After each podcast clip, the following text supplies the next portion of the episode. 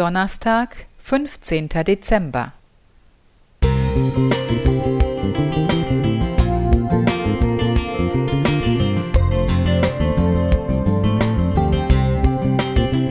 Ein kleiner Lichtblick für den Tag.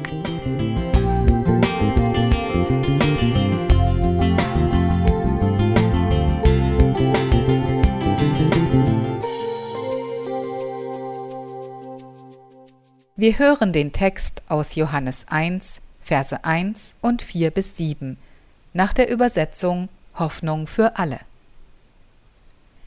Am Anfang war das Wort. Das Wort war bei Gott, und das Wort war Gott selbst. In ihm war das Leben, und dieses Leben war das Licht für alle Menschen.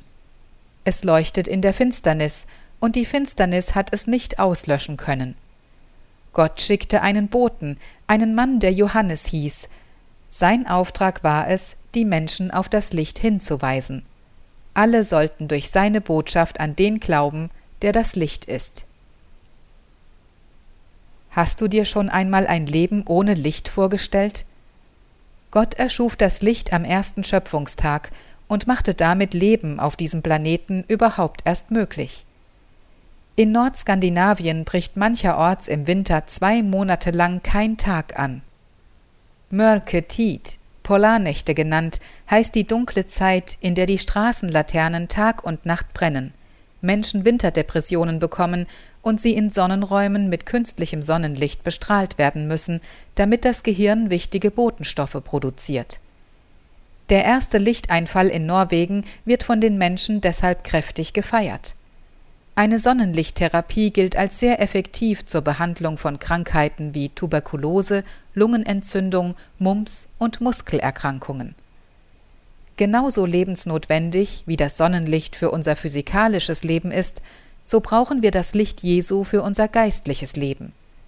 Wie im obigen Bibeltext sprach Jesus immer wieder von sich selbst als dem Licht der Welt.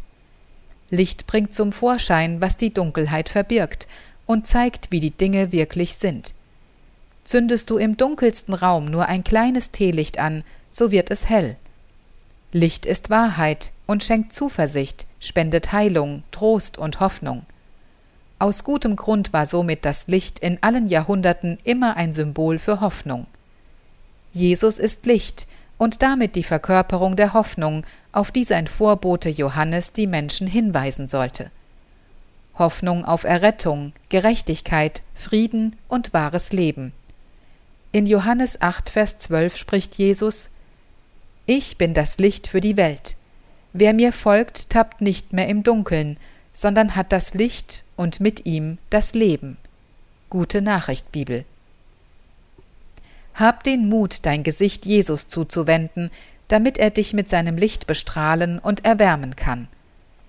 Du wirst erleben, wie die belastenden Schatten hinter dich fallen und Hoffnung dich erfüllt. Jesus ist das Licht, und Licht bedeutet Leben in Ewigkeit. Nicole Günther